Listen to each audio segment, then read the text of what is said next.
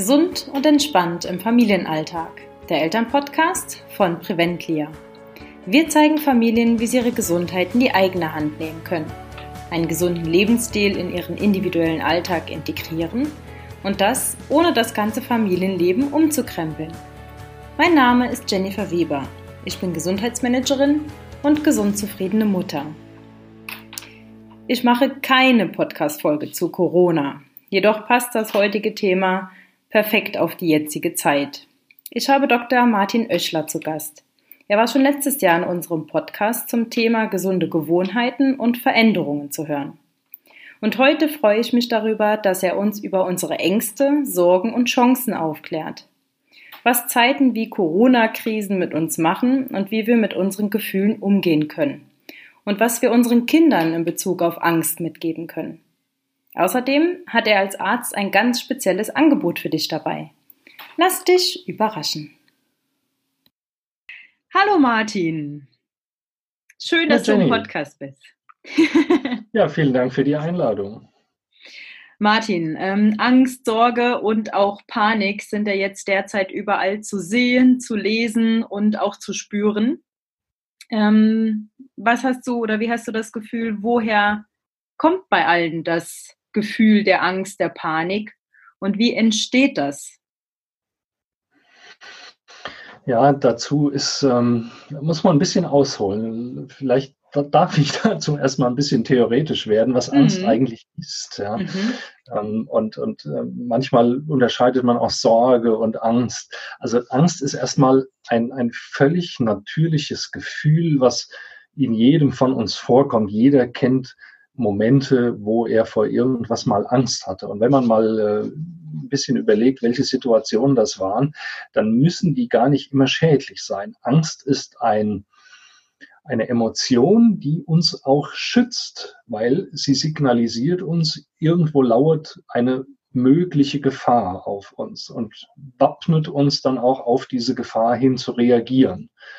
Ähm, wenn ich irgendwo am Abgrund stehe und habe Angst, darunter zu fallen, dann schützt mich das zu fallen, weil im Idealfall gehe ich einen Schritt zurück. Wenn ich mit dem Auto fahre und plötzlich läuft ein Kind auf die Straße, dann habe ich nicht nur einen Schreck, sondern dann kommt ja auch die Angst, ich könnte das Kind jetzt überfahren. Es geschieht irgendwie was Furchtbares. Und das aktiviert ja in mir äh, Körpervorgänge, die mich dann handlungsfähig machen. Also wichtig ist, zu erkennen, dass Angst erstmal ein, eine Emotion ist, die uns vor etwas schützen möchte. So ist Angst entstanden. Das ist wahrscheinlich der biologische Sinn, denn sonst fragt man sich ja, warum ist das ist ein unangenehmes Gefühl? Wofür braucht man den Quatsch eigentlich? Hm. Das, ist, das ist ein Schutzmechanismus. Und ähm, man unterscheidet in der Psychologie ja auch Emotion und Gefühl. Und auch das darf ich vielleicht mal erklären an der Stelle. Eine Emotion ist erstmal das, was sich so automatisch in unserem Körper abspielt. Meine, meine Sinnesorgane, meine Augen, meine Ohren, mein, mein, mein, meine Tastorgane erkennen eine mögliche Gefahr.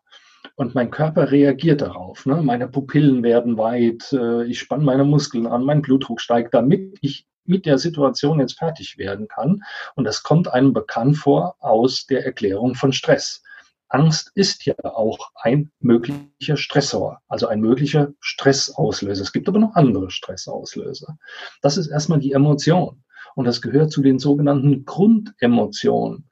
Das heißt, jeder Mensch, Tiere übrigens auch, verfügen über, äh, verfügt über ein, ein Reservoir an Grundemotionen. Da gehört Angst dazu, da gehört aber auch ähm, der Schreck dazu, dazu gehört die Zuneigung, also Dinge, die völlig automatisch in uns ablaufen. Was jetzt aber dazu kommt, in dem Moment, wo ich das Kind auf die Straße rennen sehe, ich reagiere ja nicht nur automatisch, indem ich wahrscheinlich auf die Bremse trete, sondern dann kommen ja Gedanken hoch. Um Gottes Willen. Ja, was kann jetzt alles passieren? Und hat das Kind mich nicht gesehen und hat die Mutter das nicht festgehalten und war ich jetzt zu schnell unterwegs und, und, und, und kriege ich jetzt einen Kratzer ins Auto und alles Mögliche. Ja, also die, die, die wildesten Fantasien spielen sich ja dann in unserem Kopf ab.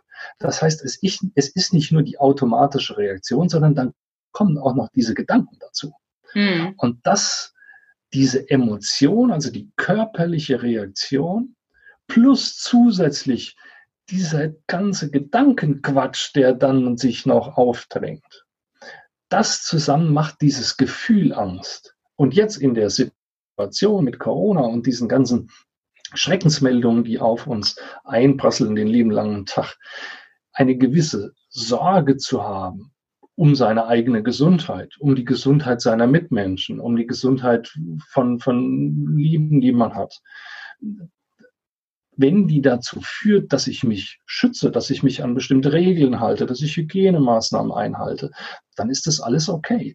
Aber die Angst, die die Leute haben, ist ja nicht nur, hoffentlich stecke ich mich nicht an, sondern die Angst ist ja viel, viel weitergehend. Die Angst ist ja, was wird aus der Wirtschaft? Was wird aus meinem Arbeitsplatz? Wie lange dauert das? Wann können die Kinder endlich wieder in die Schule? Und, und, und. Da kommen ja hunderttausend Gedanken hoch und den hundertundersten, den pflanzt uns dann noch die Medienlandschaft ein.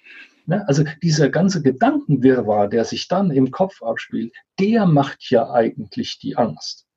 Und viele Leute, die jetzt zu mir sagen, ja, ich habe schon Angst vor der ganzen Situation. Ich sage, wovon haben sie denn Angst? Sich anzustecken? Nee, anstecken ich, ich nicht. Ich bin ja gesund, mir macht das nichts aus. Sag ich, ja, wovon haben sie denn sonst Angst? Ja, das kann ich eigentlich gar nicht sagen. Und das ist der dritte Punkt, dass sich Angst dann oft als ein unangenehmes Gefühl verselbstständigt. Ja, die, wir alle wissen, was Angst ist. Es ist gar nicht so leicht zu beschreiben. Es ist so ein Gefühl, man fühlt sich irgendwie so beklommen, ne? als vielleicht körperlich empfindet man so eine gewisse Drucksituation. Äh, man ist so ein bisschen angespannt. Äh, Angst zu beschreiben ist ganz schwer. Hm. Sondern wir beziehen uns dann immer darauf, was die Angst auslöst oder was mögliche Konsequenzen sind. Aber das Gefühl an sich kann man eigentlich gar nicht beschreiben. Ja? Es ist irgendwie so ein, so ein Druck, Beklemmung in einem. Aber wenn ich dann Leute frage, wovor haben sie Angst? Und sie sagen, das weiß ich gar nicht, dann ist das diffus. Das heißt, dieser ganze Wirrwarr an Gedanken, den ich versucht habe zu beschreiben, der verselbstständigt sich und führt seinerseits wieder zur Angst. Das ist also ein Teufelskreis. Ne? Und mm. da sehe ich die Gefahr, dass einfach diese, dieser Overflow an Informationen, der auf uns einprasselt, nonstop, ja, äh, dass der, dass damit viele Menschen einfach überfordert sind im, im Moment. Hm. Du hast ja jetzt auch zwei ähm, unterschiedliche Situationen auch irgendwo beschrieben. Also einmal, dass Angst natürlich situativ ähm, oder situationsbedingt ausgelöst wird, wenn ich eine direkte Gefahr auch sehe dann ist Angst in meinen Augen auch sehr sinnvoll. Ähm, aber jetzt in, in dieser Zeit, wenn ich so viel Negativschlagzeilen auch lese, dann ist das ja tatsächlich eher dem Gedankenkarussell geschuldet, meine Angst, oder? Also in der jetzigen Situation, was Corona angeht, ganz sicher. Denn wenn wir mal überlegen, ähm, niemand von uns, bis vielleicht auf ein paar Virologen oder Mikrobiologen oder Laboranten, können sich ja selbst unter einem Virus was vorstellen. Dass das so ein kleines Gebilde ist. Ja, es ist ja noch nicht mal ein Lebewesen, wird ja in der Biologie zu so, das ist so ein Zwitterwesen, es ist ja noch nicht mal ein Lebewesen, weil es sich nicht alleine fortpflanzen kann. Das ist so ein bisschen DNA oder RNA mit ein paar Eiweißbausteinen mit dran, ja. Ein winzig kleines Partikelchen, das können wir uns nicht vorstellen. Was wir uns vielleicht vorstellen können, sind die Auswirkungen. Ja, wenn wir gesagt bekommen, das macht Erkältungssymptome oder es macht eine Lungenentzündung. Ja, da kann man sich ein bisschen was drunter vorstellen. Aber es gibt Leute, die wissen auch nicht, was eine Lungenentzündung bedeutet. Ja, auch das gibt's. Hm. Es ist also eine sehr abstrakte Gefahr ich sehe die nicht. Ja, das Virus, dieses kleine Mistbiest, was im Moment die ganze Welt auf den Kopf stellt. Ja, du kannst es nicht hören, du kannst es nicht sehen, du kannst es nicht riechen, du kannst es nicht schmecken, aber es stellt die ganze Welt auf den Kopf. Also es ist ein sehr, eine sehr abstrakte Gefahr. Hm. Die Vorstellung, ich krieg selbst eine Lungenentzündung, die Vorstellung, ich muss selbst in eine Klinik, die verbindet sich ja mit den Bildern, die uns Fernsehen und Internet liefern. Ne? Das ist ja nicht das Bild von einem Krankenhaus, wo ich ähm, alleine in, in einem Bett liege und umsorgt werde, sondern im Moment ist das Bild ja, ich liege da beatmet mit vielen Maschinen auf der Intensivstation und alle mit gelben Schutzanzügen rennen um mich rum und am Ende wird mein Sarg auf den LKW geladen.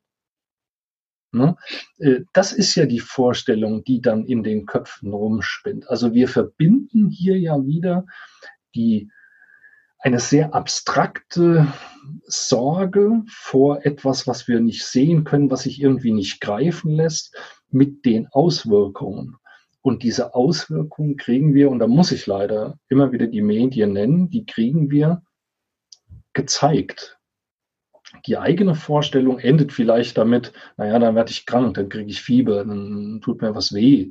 Damit endet die eigene Vorstellung, was den eigenen Körper angeht.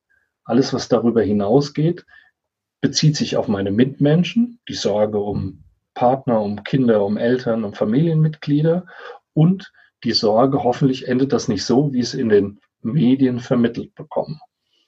Und dann entsteht wieder das Gedankenkarussell. Ja, und das führt eben zu ganz unterschiedlichen Reaktionen. Es gibt Menschen, die, die verfallen dann richtig in Panik. Es gibt Menschen, die die dann auch irrational, also irrational auf Deutsch heißt unvernünftig handeln. Ne? Also irrational, das ist nicht mehr begründet. Ich, ich habe, ich glaube, gestern, gestern Morgen eine, eine, Frau gesehen, die mit ihrem Hund durchs Feld lief. Also wirklich auf dem Feldweg, da war weit und breit, ein Kilometer Entfernung, niemand zu sehen, mit Mundschutz auf. Ja, vermummt. Und ich gedacht habe, ja, das ist dann ja auch unvernünftig. Vielleicht hat sie eine andere Krankheit. Ich mag ihr nicht zu nahe treten, aber ich glaube nicht. Ich glaube, das ist einfach dem, dem Umstand geschuldet. Hm. Es ist nicht vernünftig, sich 200 Rollen Klopapier zu kaufen. Das ist ja völlig unvernünftig. Ja, also kein, vor allen Dingen den Mitmenschen gegenüber, die dann kein Klopapier hab, mehr haben. Ich, ja, ich habe keine Ahnung, woher plötzlich dieser, dieser Stuhlkram kommt, der sich vervielfacht hat. Oder die können für die nächsten 20 Jahre kacken, ohne sich ein Klopapier kaufen zu müssen. Also es ist ein unvernünftiges Handeln. Trotzdem lässt es sich psychologisch natürlich erklären, weil es Verarbeitungsmechanismen sind. Das Gefühl vorzusorgen, in irgendeiner Weise. Warum es das Klopapier war, keine Ahnung. Ja, es hätte auch wahrscheinlich irgendein anderes Symbol sein können. Ja, Nudeln sind es auch, aber wir hätten uns auch alle Erbsen kaufen können oder, oder Ravioli-Dosen oder was weiß ich was. Ja. Es ist ein, eine Form, wo Menschen versuchen, für sich vorzusorgen. Und das gibt einem dann wieder so ein bisschen Sicherheitsgefühl. Deswegen auch jetzt die Diskussion Mundschutz ja, nein. Wem es ein Sicherheitsgefühl gibt, ist es okay. Ja, weil man hat dann den Eindruck, man, man kann selbst an der Situation was ändern. Und diese Selbstwirksamkeit, ist auch ein Begriff aus der Psychologie, ist unheimlich wichtig zur Gesunderhaltung. Also man muss das Gefühl haben, man kann selber an der Situation was ändern. Das Gegenteil wäre, ich kann nichts ändern, ich bin hilflos ausgeliefert und das ist, kennt jeder von uns, das ist ein ganz unangenehmes Gefühl, das mag niemand haben. Und so erklärt sich dann zum Teil auch so ein unvernünftiges äh, Verhalten. Man kann es aber auch Neuropsych äh, Neuro, äh, neurologisch erklären. Ne? Also was sich in unserem Gehirn abspielt. Wir haben Zentren in unserem Gehirn, die für dieses erste Gefühl für diese Emotion Angst verantwortlich sind. Die Amygdala, der Mandelkern, hat vielleicht schon mal jemand gehört, ne? wird im hm. Zusammenhang mit Angst immer wieder genannt. Das ist ein Teil in unserem Gehirn, der dann diese Körperfunktionen steuert, steht äh, eng mit dem Hypothalamus in Verbindung, der dann die Hormone, Cortison und Adrenalinausschüttung macht, damit unser Herz schneller schlägt, der Blutdruck steigt, die Pupillen sich weiten, die Muskeln anspannen, die Atmung schneller wird. Also alles, was uns in die Lage versetzt, gegen eine Situation anzukämpfen. Und es gibt einen anderen Teil in unserem Gehirn, der auch diese Information, da da könnte jetzt eine Gefahr, eine, eine bedrohliche Situation auftreten kommt, bekommt, das ist der präfrontale Kortex, ein Teil in unserem Gehirn ziemlich weit vorne, der in der Lage ist, diese Situation vernünftig zu beurteilen. Das heißt, dieser Teil unseres Gehirns vergleicht mit Erfahrungen. Was habe ich für Erfahrungen vielleicht schon mal in ähnlichen Situationen gemacht? Ähm, wie kann ich meine Emotionen kontrollieren? Ähm, wie kann ich wirklich rational handeln? Und das Besondere daran ist, dieser Mandelkern, also das ist so der, der Stress macht und der präfrontale Kortex, das ist der, der sagt, bleib mal locker. Diese beiden Pole in unserem Gehirn, die stehen in Konkurrenz. Das heißt, wenn der eine verrückt spielt, dann kann der andere nicht dich abkühlen lassen. Und wenn du dafür sorgst, dass der Cool-Down präfrontale Kortex aktiv ist, dann sagt er dem Mandelkern, jetzt halt mal den Rang. Ja?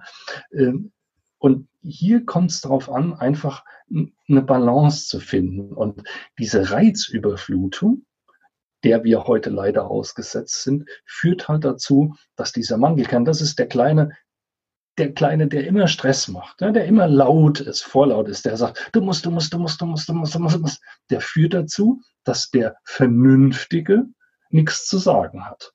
Mhm. Und im Endeffekt kommen wir dann in diesen, in diesen Stress der Dauerangst herein und wir können uns nicht mehr vernünftig verhalten.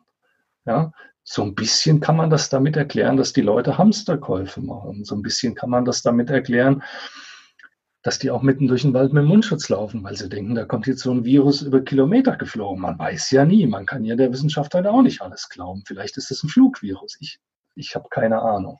Ja, aber es gibt auch Menschen, die verarbeiten die Angst ganz anders.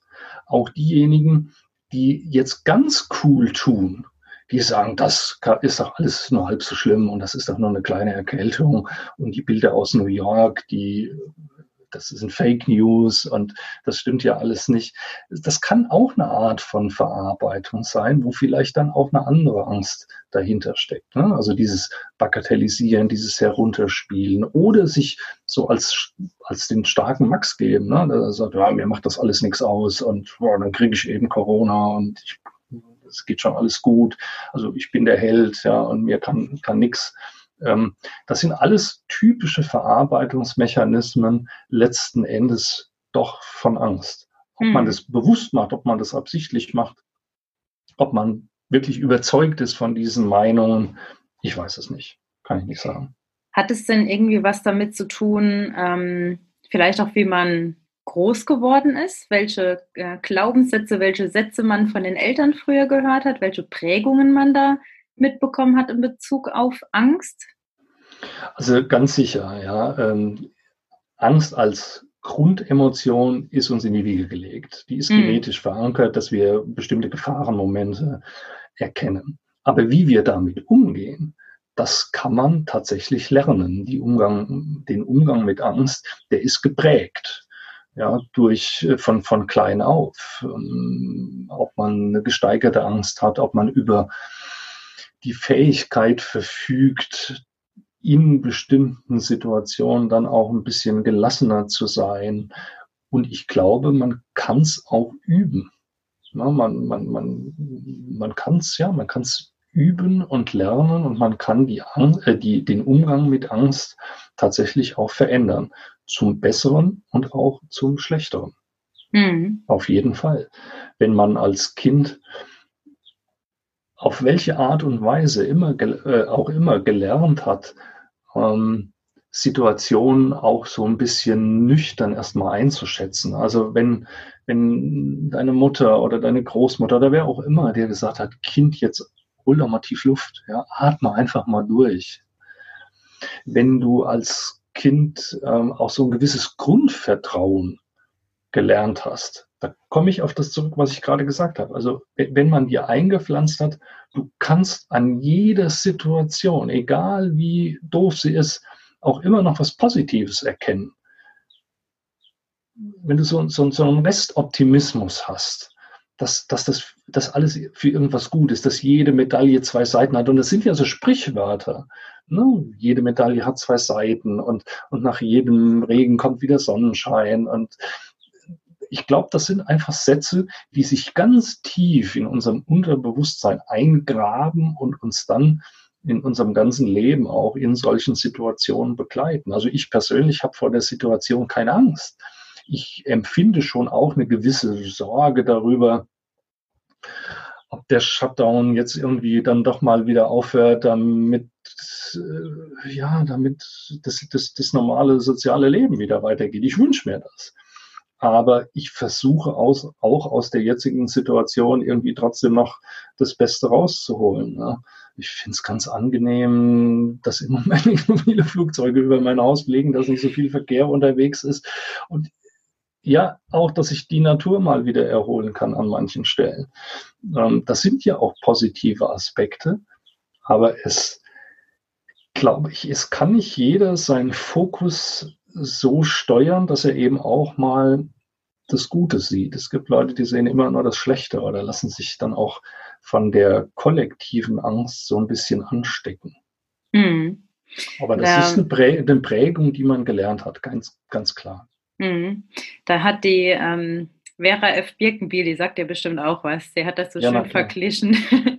ähm, es gibt halt Bienen, die, die suchen sich halt die duftenden, schönsten Blumen auf der Wiese aus und es gibt eben die Mücken, die fliegen zur Scheiße. Ne?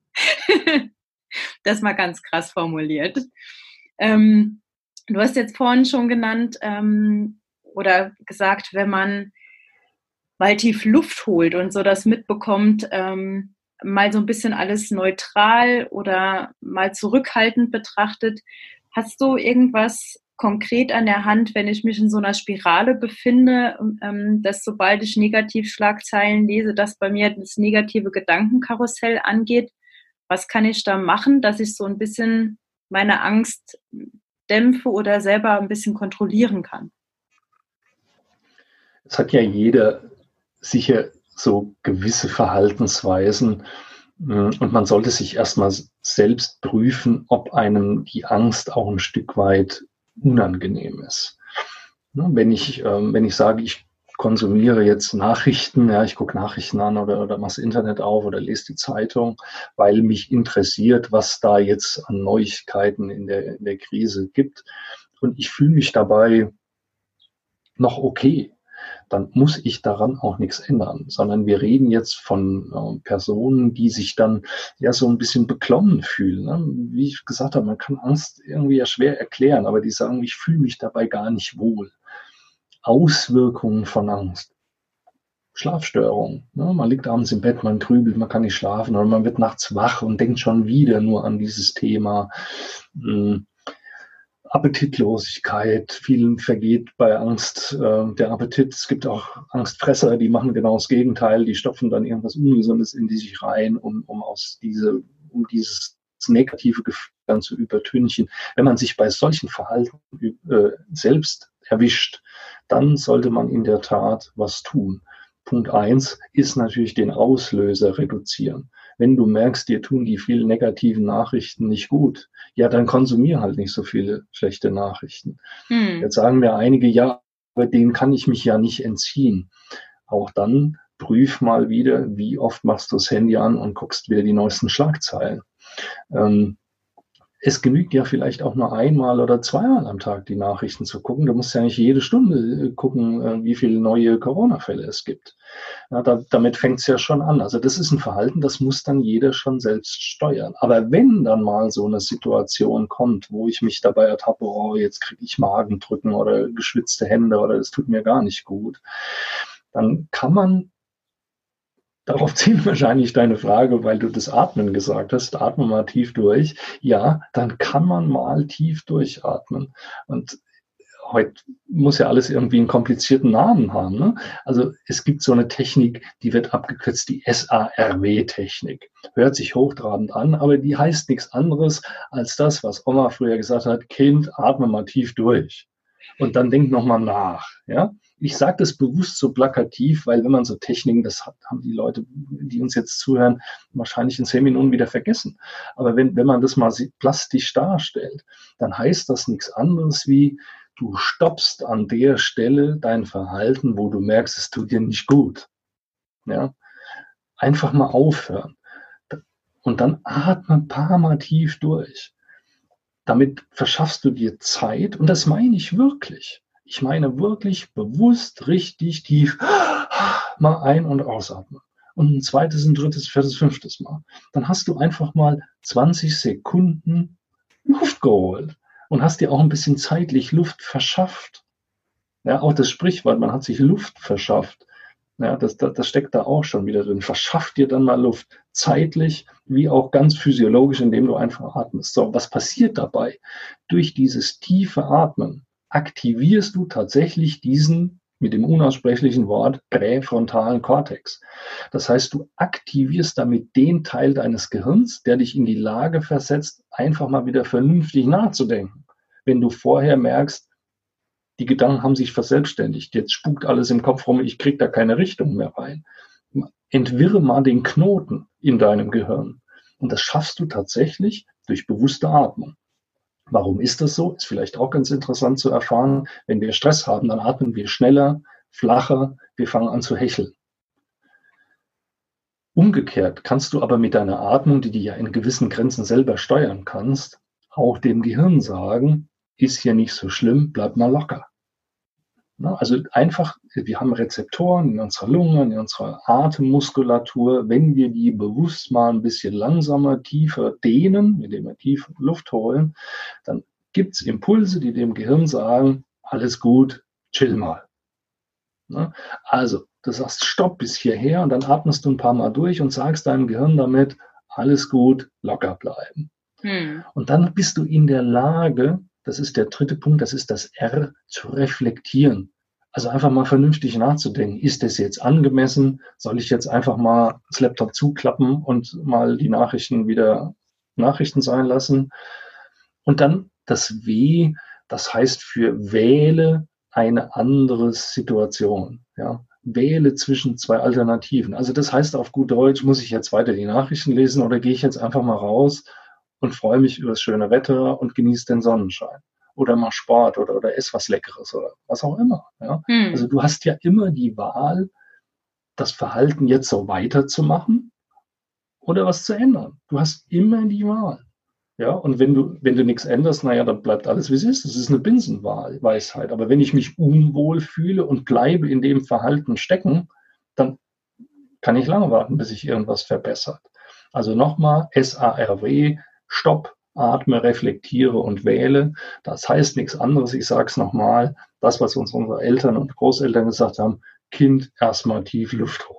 Hm. Und dann denkst du nochmal nach und dann findet sich vieles von ganz alleine.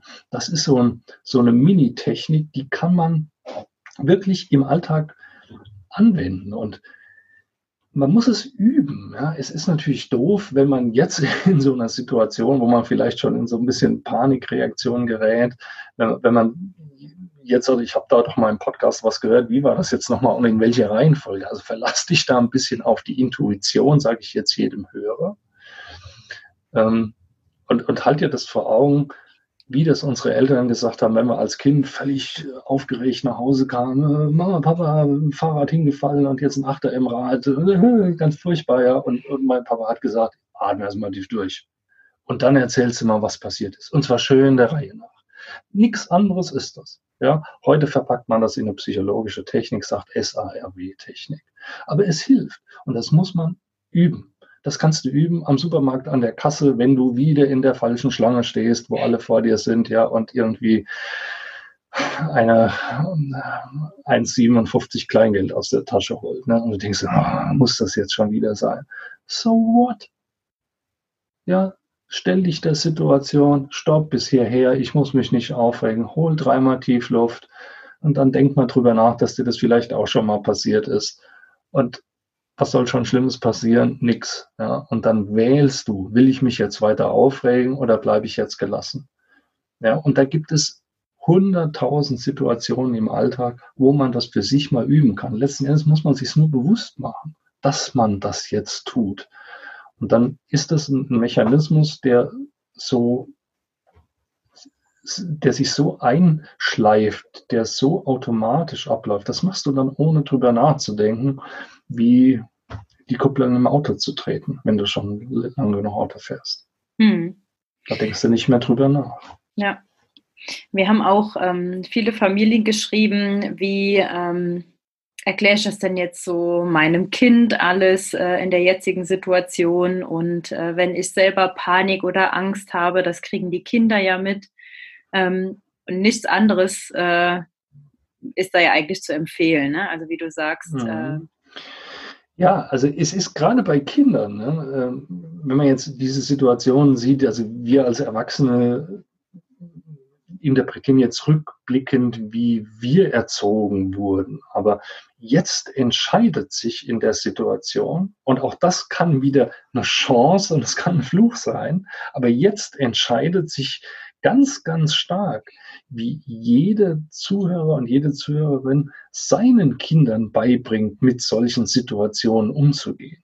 Also Vorbild sein, indem man alles tut, nicht in Panik zu verfallen, äh, ist ganz wichtig, dass wir Kindern auch zeigen, wie kann man damit umgehen. Ne, wenn man und, und jede Medaille hat zwei Seiten. Wenn wir die Situation des Shutdowns, wir sind jetzt alle zu Hause und so, ich kann mich darüber aufregen, ja, und kann sagen, ganz furchtbar. Und die Kinder sind ganz nach zu Hause und es nervt ja nur. Was vermittel ich meinen Kindern damit? Das ist ganz schrecklich. Ne? Und die Eltern sind gestresst und genervt und das pflanzt sich natürlich in deren Bewusstsein auch ein, je nachdem, in welchem Alter die sind. Oder ich kann das nutzen und kann sagen, ist doch prima. So viel Zeit hatten wir noch nie miteinander, um jetzt mal gemeinsam zu spielen oder gemeinsam den Garten umzugraben oder gemeinsam Sport zu machen oder was auch immer.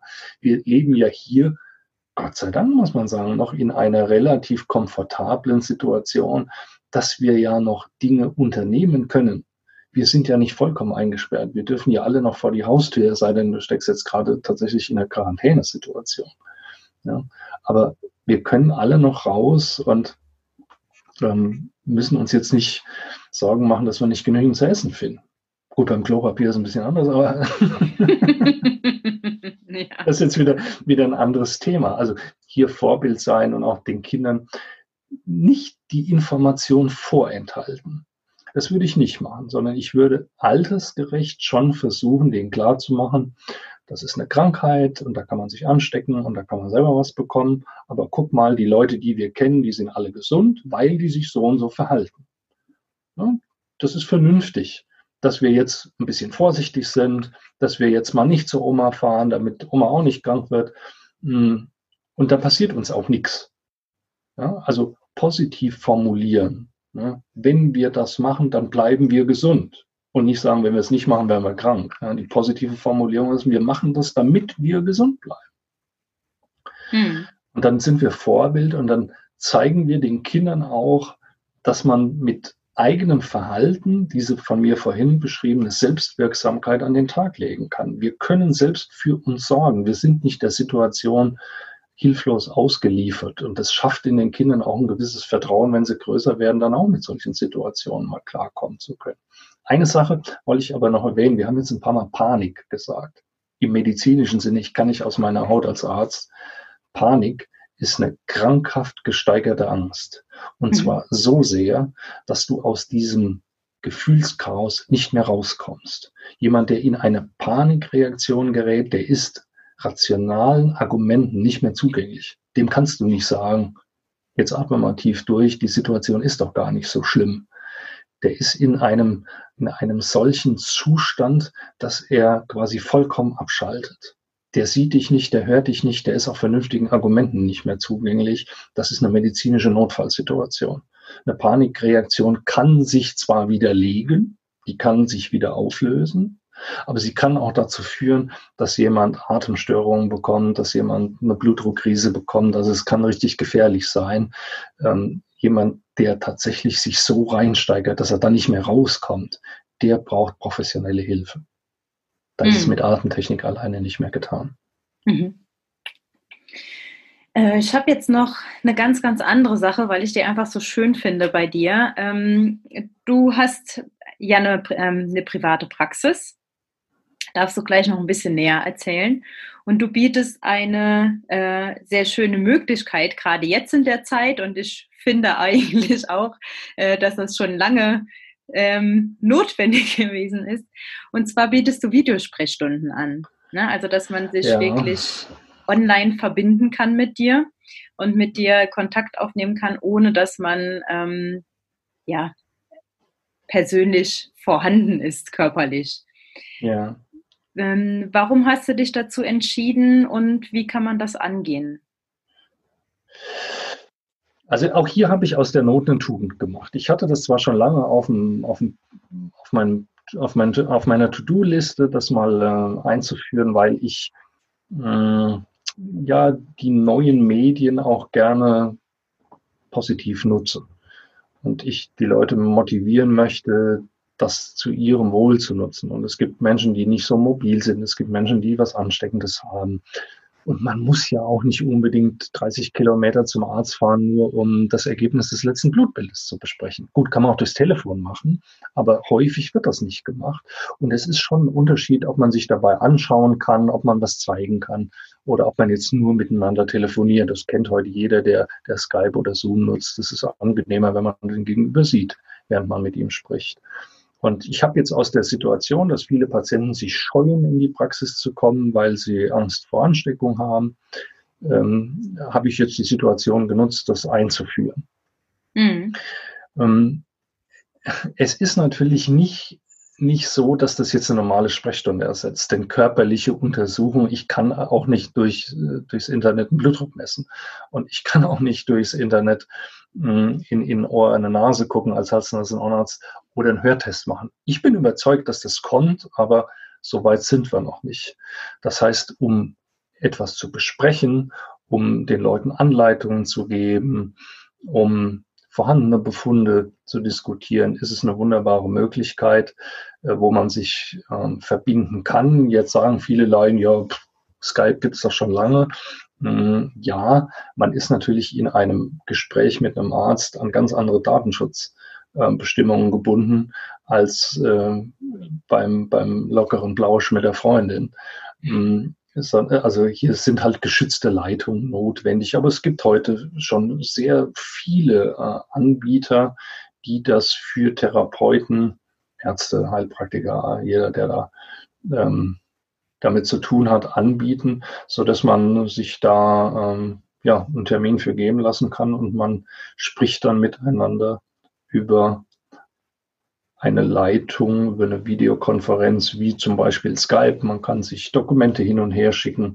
Das ist ganz praktisch äh, über eine gesicherte Leitung, ähm, wie gesagt. Und ich glaube schon, dass viele auch meiner Kolleginnen und Kollegen das in Zukunft nutzen werden. Also die, die Zeit jetzt zeigt ja, dass die Digitalisierung nicht nur Nachteile mit sich bringt, sondern durchaus auch von Nutzen sein kann. Wenn sie dazu führt, dass sich die Menschen nicht noch mehr voneinander entfernen. Hm. Ja. Also wenn wir nur, ich, ich möchte nicht Arzt sein, der jetzt nur übers Internet jemanden berät. Ich halte es schon auch für wichtig. Ich halte auch den Körperkontakt für wichtig. Ich finde die Tatsache, dass wir uns jetzt nicht mehr die Hand geben können oder dass jeder Angst hat, angefasst zu werden, diese rein körperliche Distanz, ich finde sie furchtbar. Ja, ich finde das körperliche Nähe, das angefasst werden, ähm, auch im übertragenen Sinne was mit einem macht. Ja, also ähm, schon bei, bei, bei Kindern angefangen. Ne? Wie, wie tröste ich ein Kind? Mit Worten auch, aber hauptsächlich mit Gesten. Ja, indem ich ihm über ein verletztes Körperteil streichle, indem ich es anfasse, indem ich es auf den mhm. Schoß nehme und so weiter. Und das ist im Umgang mit Patienten für mich als Arzt unheimlich wichtig. Brücke ja, jemand, ne? Jemanden auch mal zu berühren ja, auch eine, eine körperliche Brücke da zu sein und sei es nur jemanden zu trösten, ja, dass man mal eine Hand hält oder jemanden mal anfasst. Ähm, das halte ich schon für wichtig und dass wir in der jetzigen Situation gezwungen sind, körperliche Distanz zu halten und seien es nur zwei Meter, finde ich im Prinzip ähm, nicht schön und ich bin mal gespannt, wo das hinführt. Sind wir wieder am Anfang, Angst und Sorge. Ich bin ein bisschen in Sorge dass uns das lange, lange nachhängen wird, dass wir auch in mehreren Monaten sicherlich noch ja, Hemmungen haben, jemanden eine Hand zu geben oder in irgendeiner anderen Art und Weise berührt zu werden. Ähm, ja, ich mache mir ein bisschen Sorge, weil ich das für einen wichtigen Faktor auch der Gesunderhaltung erachte. körperliche Nähe zu fühlen. Mhm. Definitiv, ja. Wir werden es äh, sehen, wie es sich entwickelt. Ne? Wir werden es wir werden sehen und erleben. Ja. Ähm, ja. Ich kann nur hoffen, dass, äh, dass dann irgendwann auch wieder ja, das vernünftige Verhalten reagiert und wir uns nicht nur von Emotionen leiten lassen und schon mhm. gar nicht von der von der Emotion Angst, sondern eher mal wieder auch das Positive rausstellen. Ne? Also man kann der Angst ja auch positive Emotionen, Vertrauen, ähm, Zuversicht entgegenstellen. Und das ist, kommt mir in der jetzigen Medienlandschaft deutlich zu kurz. Hm. Ich will die Situation nicht schönreden. Ja. Dort, wo Kollegen im Krankenhaus kämpfen und in, in, im Moment New York der Hotspot und so, das sind fürchterliche Situationen. Aber dennoch gibt es auch da mit Sicherheit Ecken, wo Zuversicht sprießt. Äh, dennoch gibt es wahrscheinlich auch in New York äh, Leute, die, die kerngesund sind und, und, und, und vielleicht jetzt was, was Positives schaffen. Ne? Und ich wünschte mir schon, dass auch mal darüber berichtet wird, dass diese, diese Reizüberflutung, also dieser Fatal, das ist ja fatale Overflow an, an, an, an Negativinformationen, so dass man irgendwie das Gefühl hat, jeden, den man schräg anguckt, ähm, der, der, der infiziert sich jetzt. Ja, so, so ist es ja nicht. Ja. Und, und, und da kommen wir jetzt in die Diskussion ähm, um, um die Krankheit an sich. Aber mittlerweile sind ja viele Experten der Meinung, dass wahrscheinlich Millionen Menschen schon ähm, sich mit dem Virus auseinandergesetzt haben, also sprich eine Ansteckung hatten, Antikörper gebildet haben und sie wissen es gar nicht. Also da bin ich eher gespannt, nicht in Sorge, sondern eher in der freudigen Erwartung, dass wir irgendwann in der Lage sind, Antikörper nachzuweisen. Und dann wird der eine oder andere sagen, huch, ich habe ja Antikörper gegen Corona und ich weiß ja gar nicht, dass ich krank war. Das ist auch eine Hoffnung, ja, damit rede ich mir es vielleicht auch schön. Also vielleicht äh, ist das auch ein Mechanismus, wo ich eine Sorge, dass es nicht so ist, auch bekämpfe. Aber es gibt begründeten Optimismus. Und wir werden aus dieser Situation irgendwann wieder rauskommen. Ja. Und äh, vielleicht sollten wir in, in einem Jahr noch mal ein Interview machen, wo wir mal, wo wir mal gucken, was wir daraus gelernt haben im Verhalten, ähm, auch im, im, in, in Bezug auf Gesundheitsverhalten.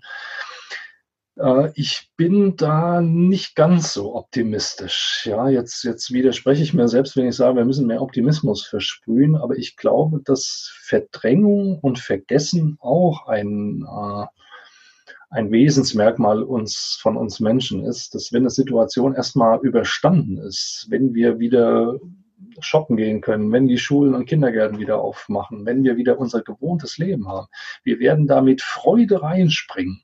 Und wir werden sagen, oh, ist das toll, dass ich jetzt endlich mal wieder ins Fußballstadion gehen kann, weil ja, ich durfte ja jetzt so lange nicht. Aber lass dann mal vier Wochen vergehen, dann redet da keiner mehr drüber. Und ich, ich habe ein bisschen die Befürchtung, die Sorge, dass wir wieder in das alte Verhalten zurückfallen. Ich habe keine Angst davor, aber ja, wie gesagt, ähm, Verdrängung, Vergessen ist auch wichtig. Ich wünschte mir, dass wir das Positive behalten, dass wir uns auch Mechanismen aneignen, um vielleicht mit weniger Angst durchs Leben zu gehen. Aber ein bisschen skeptisch bin ich. Ähm, die letzten Jahre, du hast es gesagt, ich habe seit 20 Jahren eine eigene Praxis, ich bin seit über 25 Jahren äh, als Arzt tätig. Habe schon die Beobachtung gemacht, dass Angst ein häufiger Antrieb ist, ärztliche Hilfe in Anspruch zu nehmen. Also als ich Medizin studierte, dann habe ich mir eingebildet, die Leute kommen zum, zum, zum Doktor, wenn sie Schmerzen haben. Also, ja, aber die überwiegende Mehrheit nimmt therapeutische Hilfe in Anspruch, weil sie Angst haben. Die, die sind nicht krank, sondern die, also nicht krank im körperlichen Sinne, sondern sie haben Angst, krank zu sein, weil es irgendwo gezwickt hat. Ja? Äh, diese Emotion kennt jeder von uns. Schmerz, Ne? Es, jedem von uns hat schon mal irgendwo wehgetan. Kurz, das, das gehört zum Leben dazu. Das ist eine völlig normale körperliche Sensation. Aber was wir daraus machen, das ist wieder der Gedankenwirrwarr. Und da schließt sich der Kreis dessen, was wir jetzt besprochen haben. Ja, was könnte das sein und was habe ich gelesen? Ja, und meine Nachbarin hat erzählt, die kennt jemanden und der hat einen Arbeitskollegen und bei dem war es dann ein schlimmer Tumor und so. Also wir machen uns ja dann die Geschichte daraus und das führt zur Angst. Ursache Informationsüberflutung. Ich glaube, so so toll es ist, dass wir heute diese Informationsvielfalt haben, die ist an sich nicht schlecht, sonst würden wir jetzt das den Podcast nicht machen können, wenn es die Technik nicht dafür gäbe. Aber man muss schon auch gucken, dass man vernünftig damit umgeht und dass man die Dosis, wie viel man konsumiert, dem anpasst, was man selbst verträgt. Es gibt Leute, es gibt Leute, die machen das beruflich, die müssen sich den ganzen Tag mit Horrornachrichten auseinandersetzen. Ja. Naja, ich habe jetzt auch, mir kommt jetzt gerade der Gedanke, die, die, die äh, Menschen bei der Polizei, die sich den ganzen Tag irgendwelche Missbrauchsvideos angucken, wenn, wenn sie so einen Ring ausgehoben haben. Ich frage mich, wie man das psychologisch aushält. Ja, das ist deren Job. Man stumpft vielleicht auch in gewisser Weise ab. Leute, die mit Gewaltverbrechen zu tun haben. Ne? Ganz furchtbar. Also man, man, man, man lernt damit umzugehen, aber ähm, man muss die Dosis für sich selbst erkennen. Nicht jeder kann das. Und wenn ich merke, es tut mir nicht gut, dann muss ich sein lassen. Hm. Das gilt für alles. Das sind für alle Lebensbereiche. Ob das soziale Dinge sind, in diesem Falle Medienkonsum in unserem Alltag. Das gilt aber fürs Essen, fürs Trinken, für die Bewegung. Ja? ja? Wenn ich merke, mir fangen nach fünf Kilometer Joggen ganz fürchterlich die Knie an weh zu tun, dann will mir mein Körper damit auch signalisieren, hey, vielleicht solltest du mal langsam anfangen zu trainieren. Vielleicht ist es nicht der richtige Sport für dich. Mhm. Wenn ich merke, zwei Tafeln Schokolade pro Tag tun mir nicht gut, ja, dann muss ich es halt bei einer belassen. das finde ich bei dir eben auch ähm, so schön. Du machst ja auch integrative Medizin. Ja. Richtig. Und äh, soweit ich weiß, gehört da ja auch ein großer Teil ähm, dazu, dass du dich nicht nur damit auseinandersetzt, was ist mit der Krankheit und wie kann ich diese Krankheiten, die Symptome beheben, sondern du schaust dir auch sehr an, ähm, was kann ich denn auch präventiv machen, dass ich eben gesund bleibe. Und ähm, du gibst deinen Patienten ja auch da Tipps, was sie äh, in Bezug auf Ernährung und die, ja, das Gesundheitsverhalten auch machen können. Ist das richtig? Ja, total. Also ich, wir, wir, wir haben ja vieles selbst in der Hand. Ja. Äh, jetzt höre ich auch schon wieder viele sagen, ja, ich habe mir meine Krankheit ja nicht ausgesucht. Jein ein, ein Großteil der Erkrankungen kommt tatsächlich durch unseren Lebensstil zustande. Nicht alles ist äh, ererbt von, von, von unseren Eltern, nicht alles liegt in unseren Genen, sondern ob sich ein Gen letztlich durchsetzt oder nicht, hängt viel von unserem Lebensstil ab. Und man kann den Lebensstil schon so ein bisschen auffisseln in Ernährung, in die Art und Weise, wie wir uns bewegen, wie viel wir uns bewegen, ob wir vernünftig schlafen, ähm, wie wir mit unserem Job umgehen, also viele Lebensbereiche. Und integrative Medizin heißt nichts anderes, als diese Lebensbereiche mal zu durchleuchten. Wo besteht denn hier ein Potenzial? Was kannst du denn besser machen, um einen Zustand der dich stört, zu verbessern oder einen guten Zustand, wenn du schon zufrieden bist, zu erhalten. Und das, dabei geht es gar nicht jetzt um den großen Wurf, dass man jetzt alles auf den Kopf stellen muss, sondern das sind oft Kleinigkeiten. Das sind oft Kleinigkeiten, die sich eingeschlichen haben. Ähm, warum esse ich so viel Süßigkeiten? Weil ich damit vielleicht irgendwas kompensieren will also man muss die nicht essen. Man braucht nicht Süßigkeiten zum Überleben, ganz sicher nicht. Also es ist eine Gewohnheit. Wie kann ich diese Gewohnheit ändern? Schadet sie mir überhaupt? Ja, kann man in, in gewisser Weise heute auch feststellen, man kann Vitalstoffe messen, man kann Laboranalysen machen. Also man muss jetzt auch nicht Angst haben, dass man in jedem Bonbon oder jedem Schokoriegel gleich tot umfällt. Das tut man nicht. Es kommt immer auf die Dosis und auf das Gesamtbild an. Es gibt Menschen, die leben nach unserem heutigen Verständnis vollkommen ungesund. Die werden aber ohne Krankheiten uralt. Warum ist das so? Wir wissen es nicht. Also es gibt viele Faktoren, die über unser, unsere Gesundheit, über unsere Lebensdauer entscheiden. Aber ob wir uns dabei gut fühlen oder weniger gut fühlen, das haben wir prinzipiell selbst in der Hand. Und das sind eben diese Lebensstile, integrative Medizin heißt nicht, dass man die Schulmedizin ablehnt. Das heißt nicht, dass man jetzt alles anders macht, sondern es ist eher eine Ergänzung, um gesund zu bleiben oder eine vom Arzt verordnete Therapie zu unterstützen. Und viele, viele, viele Patienten haben mich jahrelang gefragt, wenn ich denen Medikamente verordnet habe, wenn die operiert worden sind, Herr Doktor, was kann ich denn sonst noch machen? Was kann ich denn selbst noch machen? Also ich glaube, der Wunsch, da sind wir wieder bei dem Thema Selbstwirksamkeit, selbst etwas noch dazu beizutragen. Dieser Wunsch ist ganz, bei ganz, ganz vielen Leuten vorhanden. Nur die die, die heutige wissenschaftliche Medizin lässt die Patienten damit oft alleine ja, und sagt, ja, sie nehmen jetzt die Tabletten und ansonsten machen sie alles so weiter. Ja. Und das ist halt ein bisschen zu kurz gesprungen. Ich glaube, da, da liegt ein Riesenpotenzial, gerade auch chronische Erkrankungen zu verbessern. Ja, bei einer akuten Geschichte, wenn jetzt jemand kommt, hat eine Mandelentzündung, mein Gott, die ist nach einer Woche wieder weg, wenn er sich einigermaßen vernünftig verhält und vielleicht auch mit medikamentöser Hilfe. Aber wenn er die zum dritten Mal bekommt, dann kann ich schon mal gucken und kann sagen, hm, vielleicht kannst du ja das eine oder andere besser machen, damit du nicht so infektanfällig wirst. Und beim Thema Corona, um da nochmal drauf zurückzukommen, über Präventivmaßnahmen, was kann denn jeder selber machen, ohne, also jetzt außer Mundschutz zu tragen? Ja, also darüber höre ich in den Medien nichts, nicht ein einziges Wort. Ja, was kann denn jeder selber machen? Wenn nicht jetzt, wann dann? Jetzt ist doch die Situation, wo die Leute ein bisschen Sorgen haben. Ja, mein Immunsystem ist nicht das Beste. So, dann gibt es wieder die zwei Möglichkeiten. Ich sage Stopp, hol jetzt dreimal tief Luft und dann denkt man drüber nach. Ja, ob es nicht Sinn macht, vielleicht an deiner Ernährung was zu ändern. Ich habe dieser Tage einen Patienten gesehen, der hat den Mundschutz von, von, von der Nase gezogen, um sich eine Zigarette anzuzünden. Ja? Also ist das nicht absurd? Das ist ja nicht vernünftig. Ja? Ist das nicht jetzt die Situation zu sagen, ich teste mal eine gesündere Ernährung, eine vitaminreichere Ernährung? Ja, ist das nicht die Situation, wenn Übergewicht jetzt als Risikofaktor schwer an Covid-19 zu erkranken angesehen wird? Und es wird es. Zu sagen, verdammt nochmal, dann nehme ich jetzt ab. Jetzt ist doch die Situation. Aber mhm. hast du, hast du schon einmal jetzt einen Bericht darüber gelesen, dass das jemand mal so deutlich sagt, nein, wir müssen uns schützen, wir müssen Abstand halten, wir müssen Mundschutz tragen, ja, wir, wir dürfen nicht mehr zur Arbeit. Aber ist es, ja, das ist alles richtig. Aber ich würde jetzt sagen, als Integrativmediziner, da gibt's noch mehr, was jeder für sich selbst präventiv für die Zukunft, aber auch therapeutisch für jetzt machen kann. Definitiv.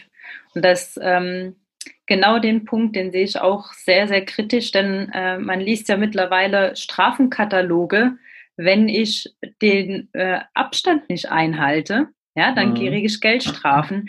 Aber dass ich selber wirklich was für meine gesunde Haltung tun kann, ähm, da frage ich mich, wo ist da der Sinn? Also natürlich kann ich, wenn ich krank bin und ich halte den Abstand nicht ein, dann stecke ich den anderen mit an und dann ist es eine Gefahr für den anderen. Aber es ist ja auch eine Gefahr für das gesamte Gesundheitssystem, wenn ich sehr, sehr viele vorbelastete und immunschwache und nicht sehr gesunde Menschen da draußen rumlaufen habe, die sich viel schneller anstecken. Und da gebe ich dir vollkommen recht, da muss eine ganz andere Aufklärung äh, laufen und auch ein, eine ganz andere Parole. Und äh, positiv rangehen, wie kannst du selbst wirksam was für deine Gesundheit machen. Definitiv. Das heißt nicht, dass die, die, die verordneten, auch per Gesetz verordneten Maßnahmen jetzt alle schlecht sind. Das soll nee. das dann nicht bedeuten. Aber sie sind alle mehr oder minder passiv. Also wir kriegen nur gesagt, was wir alles nicht dürfen. Aber was wir tun sollten, darüber spricht niemand. Ja, richtig. Äh, ich habe jetzt noch eine Frage, äh, die finde ich total spannend. Du hast es vorhin kurz genannt, Vitalstoffmedizin. Was ist das? Entschuldigung, vor lauter Corona muss ich schon husten. Vitalstoffmedizin ist der Teil oder ein Teilgebiet der Medizin, was sich mit der Wirkung von Vitaminen, Mineralstoffen, Spurenelementen auf deinen Stoffwechsel befasst. Wir messen heute in der Regel sogenannte Organwerte, Leberwerte, Nierenwerte und Blutbild. Wenn deine Leberwerte nicht in Ordnung sind, dann bist du ja bereits krank, dann hat deine Leber ja schon Schaden. Mhm.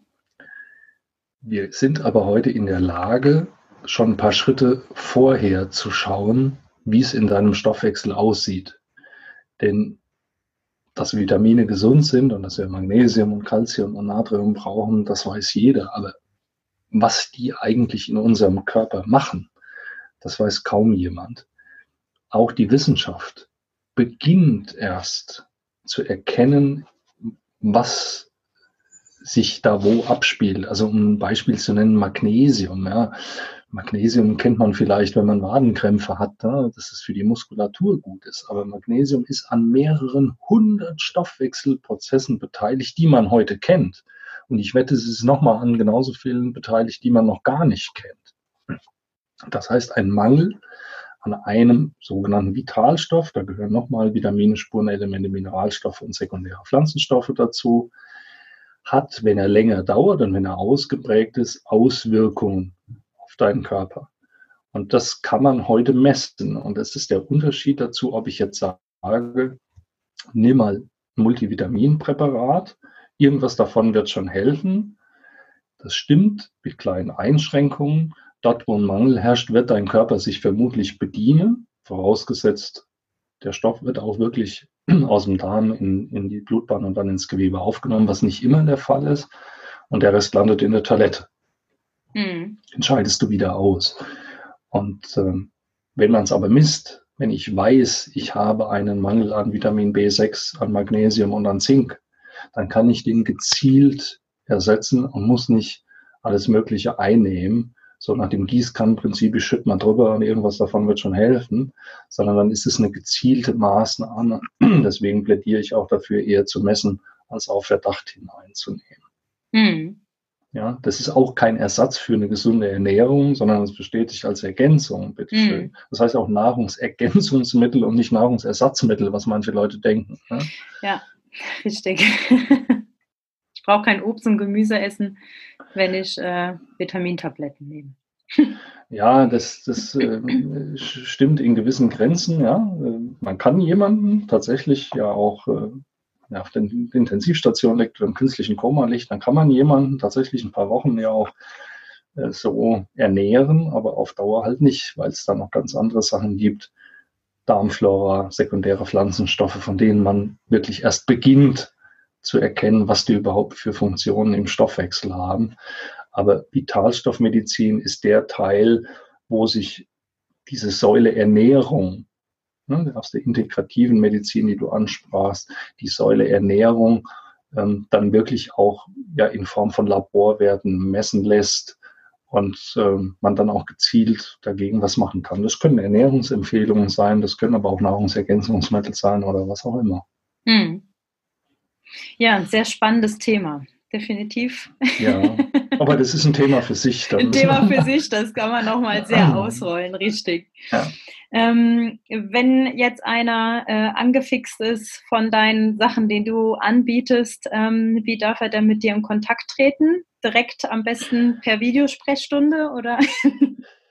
Jein, also die Videosprechstunde ist auch hier bitte eine Ergänzung und kein Ersatz. Ähm, ich habe auch gesagt, dass ich ganz gerne den direkten Kontakt habe und äh, jemanden auch mal untersuche.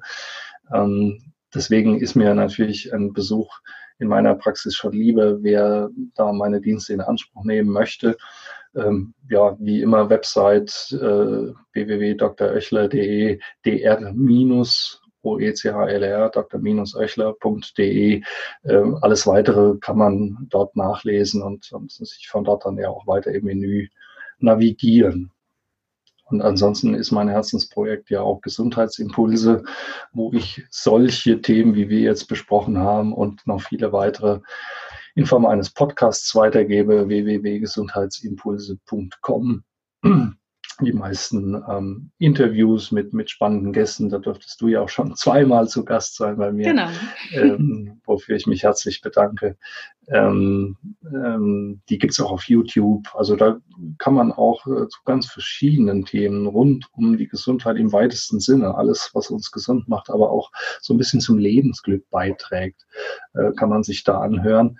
Denn ich glaube, Gesundheit ist schon wichtig, aber es ist auch nicht alles im Leben. Wenn ich total unzufrieden bin mit meiner Situation, dann, ja, dann leidet manchmal auch die Gesundheit. Aber letzten Endes ist die Frage, wollen wir bloß gesund sein oder wollen wir, ja, glücklich sein? Also ich glaube eher, dass so das Lebensglück im Vordergrund steht. Und wenn ich alles so verbissen sehe, ja, ich muss mich jetzt gesund ernähren und ich muss jetzt mehr Sport machen und ich muss das, dann, dann, dann, ja, dann bleibt irgendwie das Lebensglück auf der Strecke und letzten Endes leidet dann auch die Gesundheit. Also deswegen Gelassenheit, wo es passt, äh, schon. Man kann da sein eigenes Verhalten auch steuern und äh, ja, mit so ganz einfachen Techniken. Wer, wer, wer da tiefer einsteigen möchte, der kann sich ja auch mal mit solchen Themen wie Yoga oder Meditation befassen.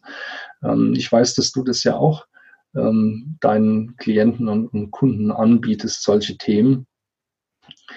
Das muss man lernen, ja. Man, man, man muss da nicht perfekt sein, aber ich kann nicht sagen, so ab morgen mache ich Yoga. Das muss mir irgendwann jemand gezeigt haben. Und hm, ich ja, habe es schon geschafft, viele da zu bekehren, die erstmal gesagt haben, ja, was ist denn das? Ja, Gerade Männer sind da ja so ein bisschen zurückhaltend. Ne? Naja, Yoga, das ist auch, meine Frau geht da immer hin und die hat da schon mal gesagt, ich soll mitkommen. Nee, das ist nichts für mich. So, ich habe es schon mal probiert und schon mal ein YouTube-Video angeguckt. Nee, ich weiß nicht, was das ist. Ja, also bevor ich es nicht ausprobiert habe, weiß ich es nicht. Und der eine oder andere fand es dann richtig cool und ist dabei geblieben. Ähm, Meditation genauso. Ja, einfach mal ein Einstieg. Ähm, Bewegungs, ja überhaupt Bewegung in, in jeder Form, sportlich aktiv zu sein, baut Stress ab, ja, kann helfen, Ängste zu vermeiden. Ich glaube, es gibt kein besseres Anti-Angst-Programm als aktive Bewegung. Hm. Aber da sind wir immer wieder bei den vielen Säulen, das, was unser Leben halt ausmacht. Richtig. Ja, man kann sich auch nicht einfach nur auf eine beschränken. Ne? Man muss halt da ein schönes Wechselspiel haben, ja. Genau, immer das, das Gesamtbild irgendwie vor Augen. Aber das, das hört sich dann wieder so kompliziert an. Ne? Man, man denkt dann wieder, das überfordert mich alles. Hm, viele kleine Schritte. Einfach mal mit irgendwas anzufangen. Ich, das, das eigentlich ist immer so mein Credo, ja? dass man, man muss nicht alles ändern. Du musst jetzt nicht von heute auf morgen deine Ernährung über Bord schmeißen und alles neu machen. Du musst doch nicht morgen Marathon laufen. Ähm, was den wenigsten ja auch gelingt. Mhm. Aber man muss einfach mal irgendwo anfangen und wer sich damit so ein bisschen überfordert fühlt oder sagt, mir fehlen da auch die Ideen, dafür gibt's Coaching-Programme, dafür gibt's Kurse, dafür gibt's äh, heute im Internet so viele Anbieter. Da muss sich jeder mal äh, schlau machen und den Coach auch wählen, der ihm angenehm ist. Ne? Also ich, ich biete Gesundheitscoaching an, natürlich mehr unter dem medizinischen Gesichtspunkt. Wer jetzt eine chronische Erkrankung hat oder wer sagt, ich, da, da ist ein Defizit, da habe ich einfach das Gefühl, ich muss was machen. Ähm, der, der kann sich an mich wenden. Wer sagt, ich bin mit der Familie irgendwie überfordert, äh, die Kinder stressen mich, äh, das Zusammensein, ja, der, der ist dann vielleicht bei euch besser aufgehoben. Oder da gibt's ja noch ganz viele Kolleginnen und Kollegen, die da was mhm. machen. Also äh, das soll jetzt gar keine Werbung sein, sondern sucht, da sollte sich jeder jemanden suchen, der ihm sympathisch ist, wo er das Gefühl hat, da passt die Chemie und, und sich dann auch mal Hilfe suchen. Das ist ein Einstieg, machen muss man selbst. Aber als Einstieg kann das wunderbar sein. Richtig. Super, sehr schön. Also wer Interesse hat, ich stelle deine Links in die Show Notes. Der darf äh, dich sehr gerne anschreiben und mit dir in Kontakt treten. Martin, herzlichen Dank, dass du wieder da warst. Es war wieder sehr spannend.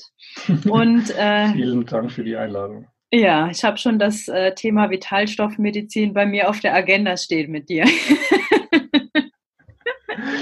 nach Corona, wenn wir wieder alle ein bisschen gelassener sind. Genau. Ja. Genau. Schön, dass du da warst. Mach's gut. Ich danke. Tschüss.